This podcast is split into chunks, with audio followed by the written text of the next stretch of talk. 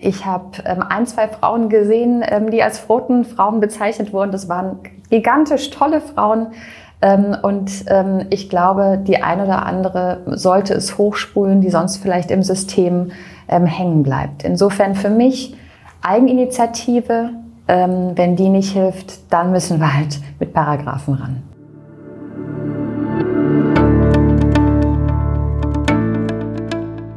Hallo und herzlich willkommen zu Empower, Transform, Succeed, dem Diversity und Inclusion Podcast der Initiative Beyond Gender Agenda.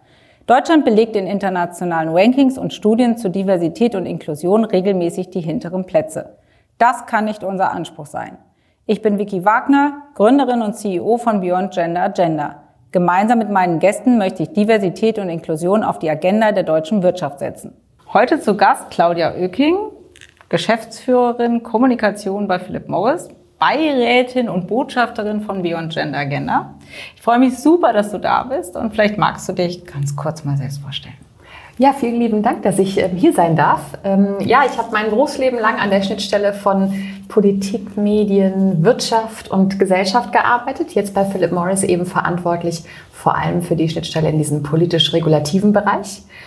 Und ähm, durch so ein Berufsleben hat man natürlich auch Erfahrungen, ähm, was die Themen Diversity und Inclusion angeht. Und deswegen ist es mittlerweile eine Herzensangelegenheit. Und deswegen habe ich mich sehr gefreut, dass ich dabei sein darf bei Beyond Gender Agenda. Ja, und gerade durch diesen Dreiklang, den du eben erwähnt hast, also Politik, Wirtschaft und äh, Gesellschaft, bist du natürlich auch eine absolute Bereicherung für uns. Ähm, das sind die Themen, die wir bespielen müssen, äh, um diesen kulturellen Wandel auch zu erreichen.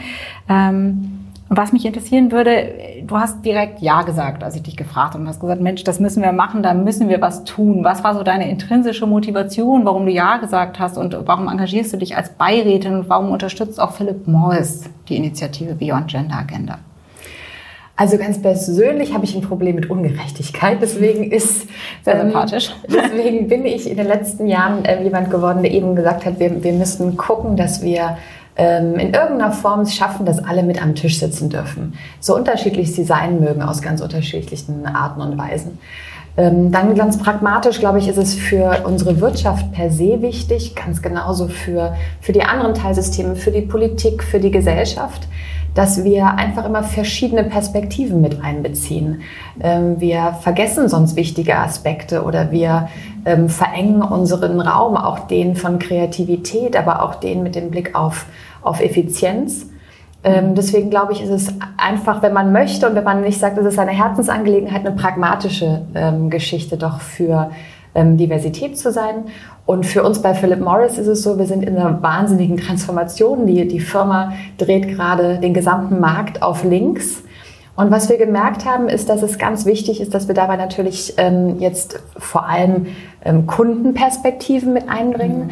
aber vor allem ähm, an der Frage von Kreativität, an der Frage von, ähm, wie setzen wir Ressourcen ein, eben wirklich überlegen, was ist sinnvoll. Und das können wir am besten, wenn wir uns zwischendurch auch streiten und wenn wir uns zwischendurch auf den ersten Blick nicht verstehen. Und es geht nur, wenn welche am Tisch sitzen, die zwischendurch ähm, anders denken, weil sie einfach anders sind. Das hört sich richtig spannend an und hört sich nach einem sehr diversen Arbeitsumfeld an. Ähm, das ist natürlich toll, dass ihr das wirklich schon so lebt und insofern freue ich mich sehr, dass auch Philipp Morris ähm, uns Initiative unterstützt. Ähm, und du hast jetzt schon gesagt, Mensch, du äh, bist ein Mensch, der ein Problem mit Ungerechtigkeit hat. Und das finde ich jetzt mal persönlich sehr sympathisch, geht mir nämlich ähnlich. was mich aber auch interessiert, du bist ja nur eine Frau und ich höre oft, dass Frauen nicht dieselben Chancen haben wie Männer, insbesondere hier im äh, deutschen wirtschaftlichen Kontext. Hast du das persönlich schon einmal erlebt? Und wenn ja, wie hat dich das geprägt? Ähm, ich persönlich habe immer viele Chancen bekommen. Ähm, insofern eher nein. Ähm, vielleicht eine Mini-Anekdote. Ich habe neulich ein, ganz durch Zufall in einem Restaurant, auf dem ich gewartet habe, die Geschichte gehört, wie eine vielleicht Anfang 20-Jährige ihre Familie erzählt hat, wie sie gerade in einer neuen Agentur in Freiburg, das ist bei mir in der Nähe, äh, wo ich herkomme, angefangen hat. Und wie sie, dann hat sie das ausführlich erzählt, ich mache es jetzt kurz, im Wesentlichen ihren Zopf zusammenbindet, möglichst graue Klamotten, weil man sich dann besser als Frau verstecken kann und sie ganz sicher ist, dass bis sie nach oben kommt, dann dort auch mehr Frauen sind. Und da habe ich gedacht, oh nein, also das ist ich vor 20 Jahren, ich bin vor 20 Jahren ins Berufsleben eingestiegen und mir wurden damals solche Tipps gegeben. Und ich gedacht, was ist die letzten 20 Jahre nicht passiert? Wo habe ich keinen Beitrag geleistet, dass diese arme junge Frau sich jetzt die gleichen Gedanken machen muss? Ähm, und ähm, das sind so die, die kleinen Impulse, dass ich sage, wir, wir müssen daran arbeiten. Wie gesagt, da gibt es eine pragmatische Perspektive.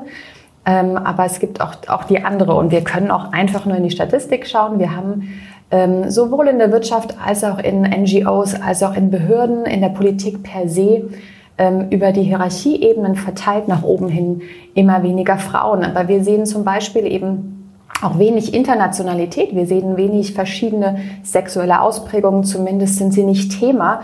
Ähm, und ähm, mir persönlich fällt auch auf, dass wir zu wenig Personen mit Behinderungen haben. Auch das sind Kunden, auch das sind Gedanken, Perspektiven, das sind Begabungen und die werden alle nicht berücksichtigt. Und das ist ein Fehler, den wir begehen.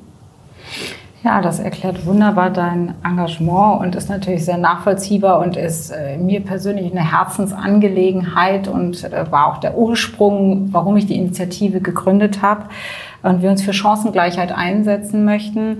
Ähm, Deine kleine Anekdote äh, bezogen auf die junge Frau, die sich als Frau eher unsichtbar machen möchte, als sich sichtbar zu zeigen, ist erschreckend. Ähm, wir treten ein dafür, Menschen sichtbar zu machen und eine Vielfalt an Menschen sichtbar zu machen. Und ich glaube, das ist tatsächlich das A und O, denn erst wenn wir sichtbar sind, kommt man an uns nicht mehr vorbei, ja, und wird sich etwas bewegen und ändern. Ähm, jetzt arbeitest du bei Philip Morris in einem internationalen Konzern, du erlebst unterschiedliche Länder, du hast bestimmten Blick darauf, wie Diversität und Inklusion in Deutschland anders gelebt wird als in anderen Ländern. Wie schaust du darauf? Welche Unterschiede fallen dir da auf? Tatsächlich gibt es ähm, große Unterschiede und ich glaube, der, der Blick jetzt von uns in der Nähe von Deutschland ausgeht vielleicht am besten in den skandinavischen Raum ähm, wo wirklich ähm, es die, die Normalität ist, eine, eine sehr diverse Verteilung ähm, in, in Gremien, ähm, auf den Entscheider in, in Etagen sozusagen zu sehen. Und es war irgendwie die Mischung aus kulturelles, wir wollen das, ähm, und vielleicht auch äh, mit Paragraphen definierten Regeln, die dazu geführt mhm. haben. Deswegen ähm, finde ich immer, dass der skandinavische Raum einer ist, wo, wo wir hinschauen sollten. Mhm. Also beispielhaft sagst du, ja. Mhm. Ähm, und hast du denn eine Idee, einen Erklärungsansatz, warum es eigentlich so ist, dass Deutschland und egal auf welche Studie wir aktuell schauen oder egal äh, welches Ranking wir bemühen, doch immer irgendwie auf den hinteren Plätzen landet, also die hinteren Ränge belegt. Woran könnte das liegen? Äh, schwierige Frage. Ich, ähm, es ist, also was ich erstmal, was mir wichtig ist, es ist ganz bestimmt keine ähm, tatsächliche Agenda dahinter.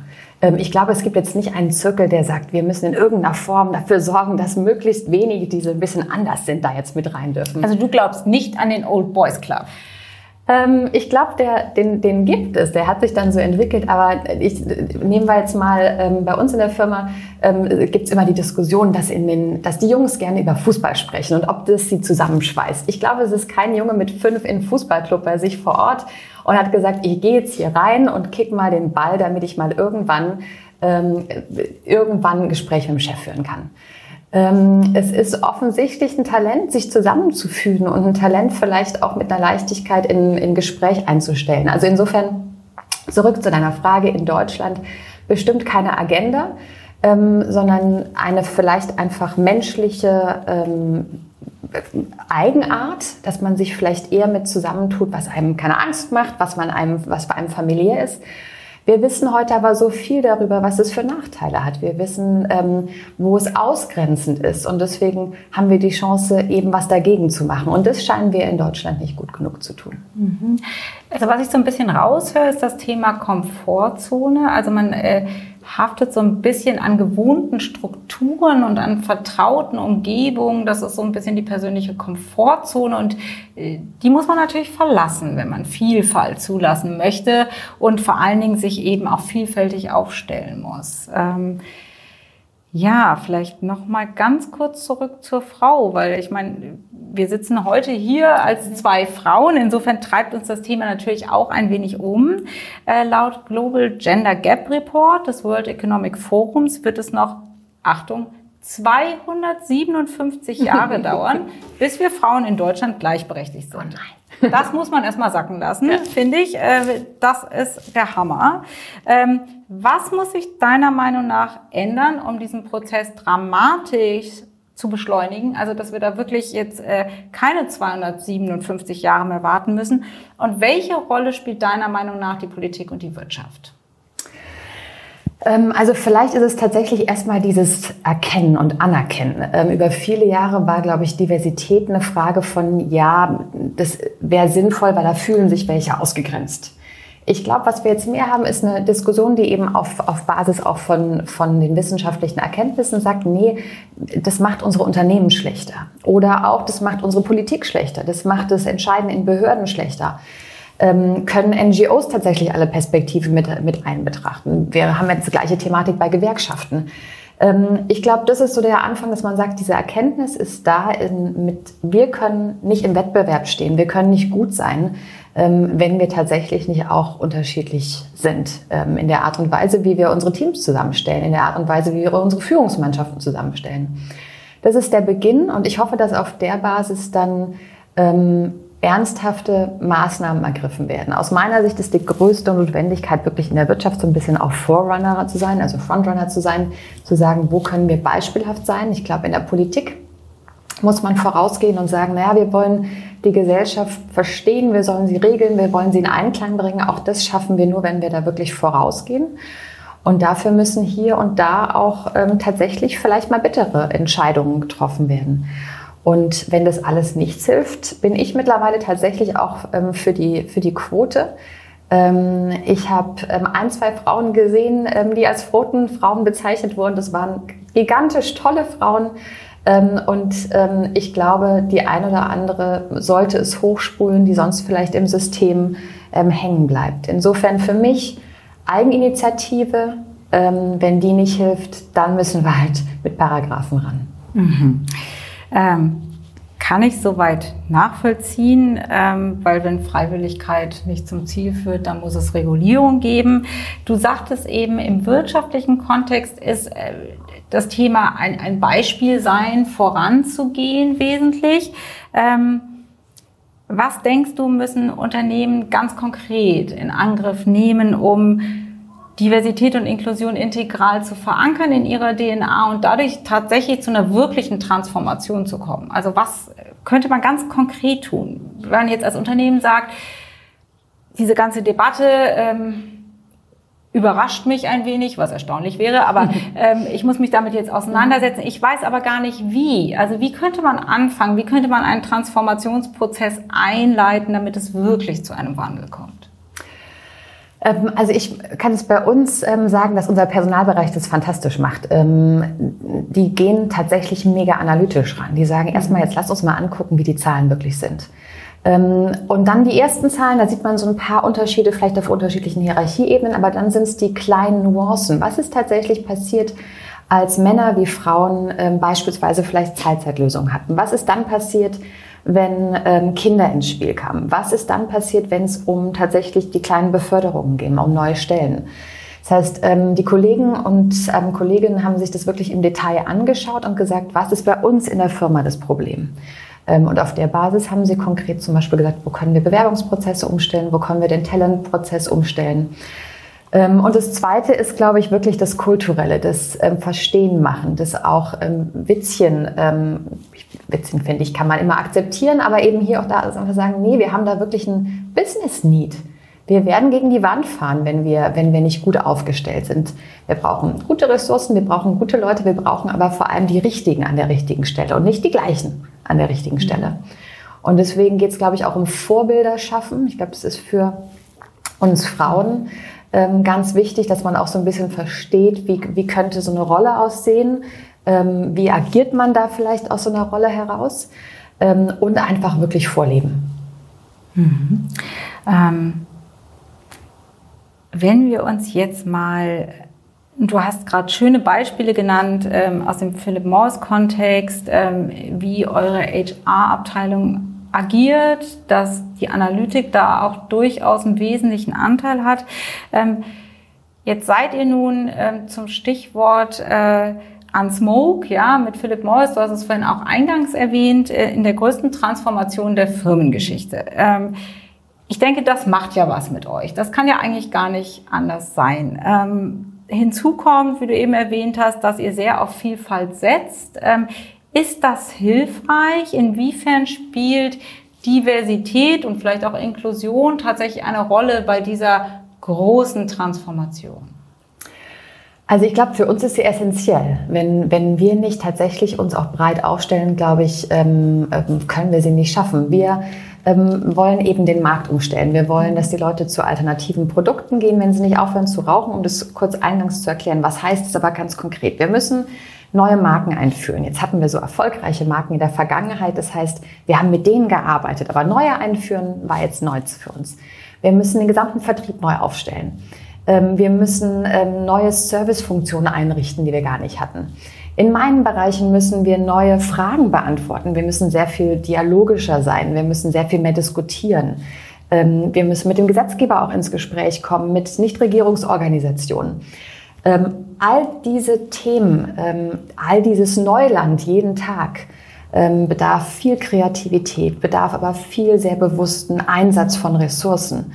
Und dazu müssen wir immer sicher gehen, dass wir auf dem richtigen Weg sind. Und ähm, ich glaube, die Gefahr ist sehr groß, dass man sich in solchen Prozessen verläuft, in den alten Denkstrukturen bleibt, ähm, wenn man eben nicht viel diskutiert. Und viel diskutieren kommt, glaube ich, von vielen unterschiedlichen Perspektiven. Und da mhm. sind wir wieder bei der Diversität. Wenn ich mir das so anhöre, dann drängt sich mir fast der Gedanke auf, dass bei euch, also bei Philipp Morris, Diversität eine Art Motor für die Transformation ist. Würdest du das bestätigen und ja, welche Learnings habt ihr vielleicht bisher gezogen, die du teilen kannst, die uns allen helfen, weiter in dem Themengebiet voranzukommen?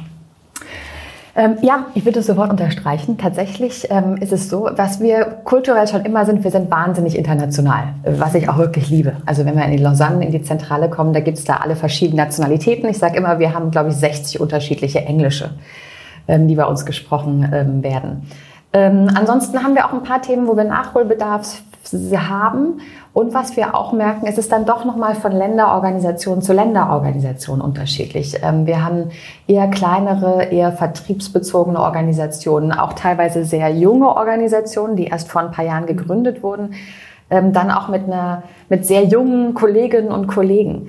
Ähm, die tun sich teilweise sehr viel leichter ähm, in einem, in diesem neuen Umfeld, in dem man eben neue Perspektiven mit einbezieht, in dem man vielleicht auch, das ist jetzt bei uns sehr wichtig, ähm, auch neue Managementinstrumente einsetzt. bei uns sind es jetzt sehr die Lean Startup Instrumente, also Sachen auch erstmal austesten, bevor man sie full-fledged im großen mhm. Scale ausrollt. die tun sich da leichter. Und dann haben wir Organisationen, die ähm, an vielen anderen Stellen ganz, ganz tolle Arbeit geleistet haben, aber vielleicht dann auch in der Transformation ähm, in sehr erfolgreichen alten Strukturen dann ein bisschen behäbig sind. Mhm. Und deswegen ist die Idee immer zu sagen, international muss man natürlich eine Richtung vorgeben, international muss man auch, glaube ich, Kennzahlen vorgeben. Die sind nun mal treibend, gerade beim Konzern wie bei uns mit, mit knapp 80.000 Leuten. Ähm, und gleichzeitig muss man zulassen, dass man sich vor Ort die individuellen Probleme anschaut. Wo sind es vielleicht eher die Fragen von Internationalität? Wo ist es die Fragen von Gender? Ähm, wo sind auch Themen von sexueller Orientierung vielleicht noch unterrepräsentiert, ähm, aber eben auch im internationalen oder im, im kulturellen Kontext zu sehen? insofern ist es auch immer eine sehr individuelle Geschichte. Also im Prinzip eine Mischung aus der Vorgabe von Kennzahlen, also schon ein wenig Steuerung, auch aus der Zentrale raus, damit man insgesamt in diese Transformation kommt, aber auch immer vor dem Hintergrund des individuellen Kontexts. Dieses klassische Think mhm. Global, Act mhm. Local, ja genau. Ja, kommen wir nochmal zurück zur Politik. Unser Bundesgesundheitsminister Jens Spahn sagt über Beyond Gender Agenda, und ich lese es ganz kurz vor, damit ich das äh, wortwörtlich wiedergebe, das Zitat, nur wenn wir unser volles Potenzial ausschöpfen, bleibt Deutschland in den 20er Jahren ökonomisch stark. Wer mit anpacken will, darf keinen Nachteil aufgrund von Geschlecht, Alter, Herkunft oder sexueller Orientierung haben. Deshalb unterstütze ich das Anliegen von Beyond Gender Agenda, solche Kategorien zu überwinden. Super. Ja, finde ich auch hm. super. Und vor allen Dingen stark bleiben ist ein wichtiges Thema für uns in Deutschland. Wie können wir denn als Gesellschaft es wirklich schaffen, diese Kategorien zu überwinden? Was ist da deine Ansicht? Also vielleicht ist es tatsächlich auch dieser, diese Perspektive aus der Politik, die ja auf so viele ähm, Lebensbereiche, auf alle unsere Lebensbereiche Einfluss nimmt. Ähm, und ähm, bei der gerade vielleicht jemand so wie der Jens Spahn sich in den letzten Jahren auch bewusst Gedanken gemacht hat, wie können wir die Leute mitnehmen, wie können wir offen und ehrlich kommunizieren. Ähm, hier in dem Falle geht es ja, ich glaube, auch darum, das vollständige Bild zu geben. Es geht ja nicht darum, irgendwem was wegzunehmen, um Gottes Willen. Ich glaube, unsere globale Welt, die Herausforderungen, die Digitalisierung, all die, die Chancen, die darin innewohnen, die bringen ja vor allem viele neue Perspektiven. Und es geht nicht daraus, irgendwen irgendwo rauszudrängen, sondern es geht darum, bei den vielen neuen Aufgaben eben diese Gleichheit zu schaffen. Ähm, insofern, ich glaube, es geht, es ist eine Frage von Haltung, mhm. ähm, die wir einnehmen müssen. Ähm, heutzutage ganz besonders wichtig. Ähm, Absolut. Und ich glaube, ähm, die Haltung ist das eine im Tagtäglichen. Wenn ich jetzt mit einem Öffentlichen unterwegs bin und vielleicht ähm, Witze höre, die, die nicht angemessen sind ähm, und wo ich einfach sage, ein Witz hat, hat seine Grenzen.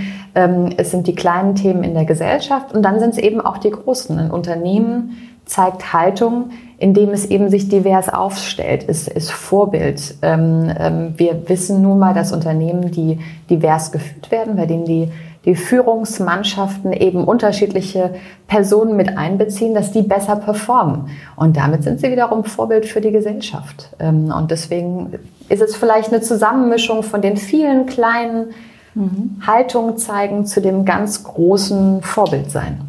Ja, und ähm, Insofern ist es mir auch sehr wichtig, dass Beyond Gender Agenda Positivbeispiele zeigt. Also Positivbeispiele und welche Effekte diese Positivbeispiele haben. Ähm, denn nur so haben wir Orientierung und können unser Augenmerk auch mal darauf richten, wo es einfach besser läuft und, und was DNI tatsächlich auch im Unternehmenskontext äh, bewirkt. Und das wäre tatsächlich auch meine nächste Frage. Ähm, was glaubst du denn, welchen konkreten Vorteil haben Unternehmen, wenn sie Diversität und Inklusion integral sozusagen in ihren Unternehmenskontext integrieren?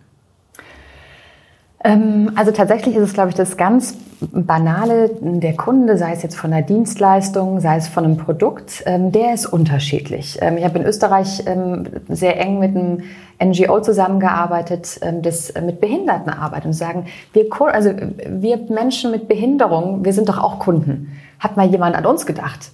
Da sind komplette Personengruppen ausgespart. Und dann haben wir ja unabhängig von dem Produkt in einem Unternehmen ganz viele andere Herausforderungen an der Wertschöpfungskette. Wir haben heute ganz viele andere Herausforderungen an der Schnittstelle zur Gesellschaft, die ja immer mehr Anforderungen als uns in der Wirtschaft stellt. Und auch die müssen wir uns anschauen. Wir müssen versuchen, sie zu verstehen. Wir müssen nicht allen nachkommen, aber wir sollten sie zumindest in unser Unternehmenshandeln mit einbeziehen, in das Handeln auch in NGOs, in der Politik und ich glaube, ähm, all das macht uns erfolgreicher. Mhm. Und ähm, ja, würdest du dann äh, mir zustimmen, dass Unternehmen auch ganz konkrete wirtschaftliche Effekte dadurch haben, wenn sie DNI bei sich im Unternehmenskontext verankern? Auf jeden Fall. Also ja. wenn sie mit all dieser Komplexität, die wir heute haben, wenn sie mit der gut umgehen können, können sie erfolgreicher sein. Und nachgewiesenermaßen können sie mit der Komplexität besser umgehen. Sie sind erfolgreicher, sie sind produktiver, ähm, die setzen auch die Ressourcen besser ein, wenn sie diverse mhm. Leadership-Teams haben. Insofern, ja, kann man ganz unterm Strich sagen, die Zahlen sprechen für sich, ähm, Diversität zahlt sich aus. Das ist doch schon mal super und vor allen Dingen ein ganz wichtiger Punkt. Dass dieses Verständnis einfach äh, langsam sozusagen mal durchsickert, äh, dass es wirtschaftliche Effekte hat und nicht einfach nur ja ein Rausbrechen aus der Komfortzone äh, bedeutet.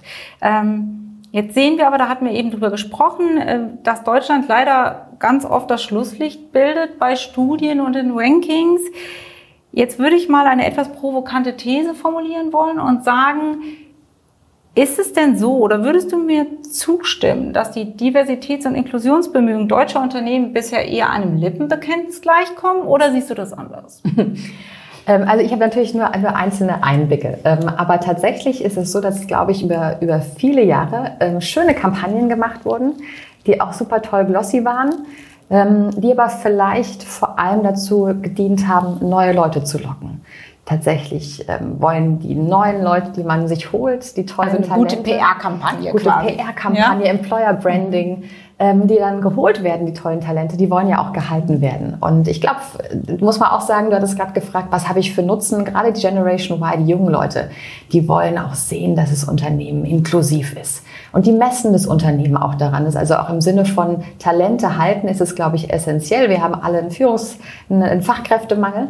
Mhm. Ähm, insofern ja, ich glaube, Kampagnen waren zu sehr in das nach außen gerichtet und zu wenig in die Frage, wie können wir tatsächlich intern was ändern. Und es mag was sehr Individuelles sein. Ich glaube, diese tollen Hochglanzkampagnen sind es ähm, nicht ausschließlich. Da gehört schon mehr dazu. Da gehört sicher mehr dazu und insofern ähm, schreiben wir uns ja neben Diversität auch Inklusion auf die Fahne, weil ohne ein inklusives, wertschätzendes ja, eine wertschätzende Unternehmensstruktur, eine Kultur, eine Organisationsstruktur geht es einfach nicht. Also dann kannst du Diversität ja, wie du richtig gesagt hast, kaum halten. Und darum geht es ja, dass man Talente, vielfältige Talente tatsächlich im Unternehmen halten kann und äh, ja, gemeinsam einfach äh, Transformation voranbringt. Weil es ist eine brutale Führungsaufgabe. Also die mhm. muss man, da muss man auch seine Führungsmannschaften drauf, ja, drauf vorbereiten. Auch, ja. ähm, zu sagen, also wenn, wenn ich ein sehr unterschiedliches Team habe mit sehr unterschiedlichen Perspektiven, ist natürlich jedes Teammeeting, ist jedes Projekt ähm, komplexer. Ähm, das Coole ist nur, ich löse die kniffligen Fragen drin und nicht dann draußen im Markt, wenn ich dann vielleicht Misserfolg habe, sondern drin gehe ich damit um. Und insofern geht es natürlich auch bei Unternehmen darum, ähm, die Führungskräfte vorzubereiten darauf, wie es ist. Wie wollen unterschiedliche Leute geführt werden? Welche Freiheiten wollen sie wollen? Wie will ich, will ich sie inspirieren? Wie will ich sie mitnehmen? Ähm, insofern auch da gibt es viel zu tun in den, in den Unternehmen und Organisationen.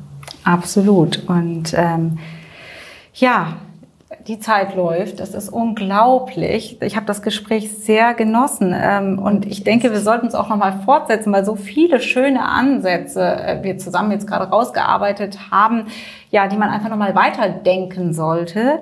Ähm, bevor ich aber letztendlich nochmal zusammenfasse, was so die wesentlichen Punkte waren, würde mich interessieren, fällt dir irgendjemand ein, ähm, von dem du denken würdest, dass diese Person nochmal eine besondere Perspektive auf das Themenfeld Diversity und Inclusion hat und uns einfach auch nochmal weiterbringen würde, wenn ich diese Person einladen würde zum Gespräch? Ähm, jetzt bin ich ja ein mega Politik-Nerd, deswegen, ja. du hast mir vorhin das Stichwort schon gegeben. Ich glaube, ähm, eine Betrachtung dieser, dieses Themas ähm, im politischen Raum wäre sehr spannend und deswegen wäre es bestimmt spannend, wenn du, wenn du einmal mit Jens Spahn sprechen würdest.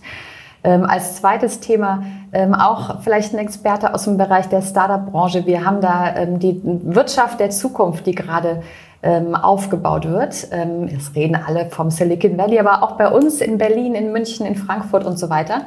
Und leider sehen wir dort tatsächlich auch ähm, teilweise relativ wenig inklusive Strukturen, angefangen von den Gründerteams selbst über die Frage, wie sie sich dann investieren, wie sie sich weiterentwickeln. Also vielleicht kann uns auch jemand einen Einblick in dieses Ökosystem geben und die Frage beantworten, wie schaffen wir es dort von Anfang an, Diversität und Inklusion sicherzustellen. Ja, also das finde ich auch eine ganz spannende Fragestellung und äh, eine dringliche Fragestellung, der ich mich gerne annehmen werde. Ja, mir bleibt jetzt nur noch mich zu bedanken äh, für dieses erste sehr spannende Gespräch. Ich würde mich freuen, wenn wir das nochmal vertiefen wollen. Ich habe so als Kernpunkt mitgenommen, dass ähm, ja für, für dich einfach äh, Chancengleichheit etwas mit Gerechtigkeit zu tun hat, also äh, persönlich wichtig ist, dass aber auch für deinen Konzern, für dein Unternehmen, für Philip Morris ähm, Diversität quasi der Motor für diese wichtige große Transformation jetzt ist. Ähm, und ich denke, das ist ein tolles Learning, äh, was sich andere Unternehmen mal anschauen sollten im Detail, einfach auch äh, letztendlich von euch lernen können, äh, wie kann Diversität ein Treiber einer Transformation sein. Ich denke, viele Unternehmen stehen heute genau vor diesem Thema, äh, ja, weil wir so viel Wandel haben, Digitalisierung etc. pp. Da muss jeder schon nochmal drauf schauen, wo er steht und wo die Reise hingehen soll. Und ich denke, da ein Auge auf Philipp Morris zu werfen, ist äh, sicher sehr spannend. Magst du noch irgendwas ergänzen, was für dich noch eine wichtige Essenz ist, bevor wir leider abschließen müssen? Also erstmal vielen Dank für das schöne Gespräch. Es hat mir sehr viel Spaß gemacht. Danke für, ähm, für deine Gründung. Ähm, Beyond Gender Agenda ist uns allen in so kurzer Zeit zur Herzensangelegenheit geworden. Insofern dafür vielen Dank.